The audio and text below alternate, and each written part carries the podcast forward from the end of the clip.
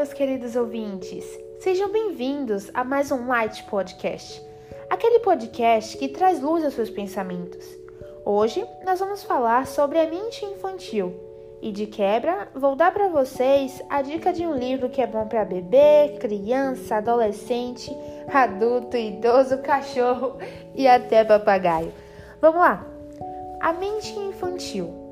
A mente de uma criança está sempre voltada para o inexplicável.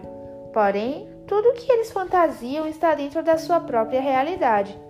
Cabe aos adultos entenderem e ter a paciência de compreender o desenrolado que um dia lhes foi imposto.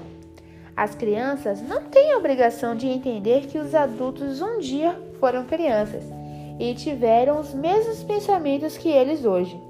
Mas os adultos sim, eles têm a responsabilidade de despertar nos pequeninos o que no passado os frustraram.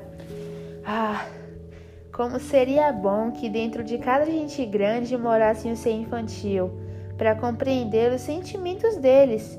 E ah, se dentro de cada criança morasse a compreensão de um adulto, com suas responsabilidades e obrigações. Mas como a lei da física requer cada um no seu devido espaço, Vamos colocar o amor e a compreensão acima de tudo, pessoal. Olha só, as crianças veem o mundo de uma forma única e verdadeira. Elas são inocentes no falar e no ouvir. Elas não se importam com bens materiais, se importam com coisas que não podemos comprar em lojas, como por exemplo, uma verdadeira amizade. Pense e reflita no segredo e importantíssima lição que o livro O Pequeno Príncipe nos deixa. Em uma parte ele diz assim: Só se vê bem com o coração, o essencial é invisível aos olhos. A verdadeira beleza está no interior.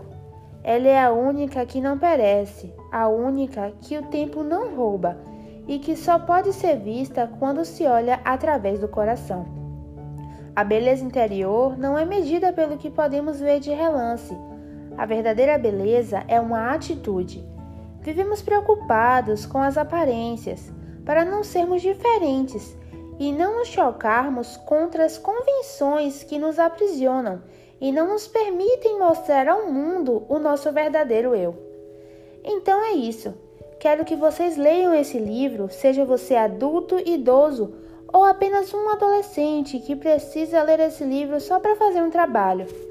Leiam ele e reflitam na mensagem de compreensão, amizade e na lição de vida que esse livro tão incrível nos deixa. Obrigada por assistirem.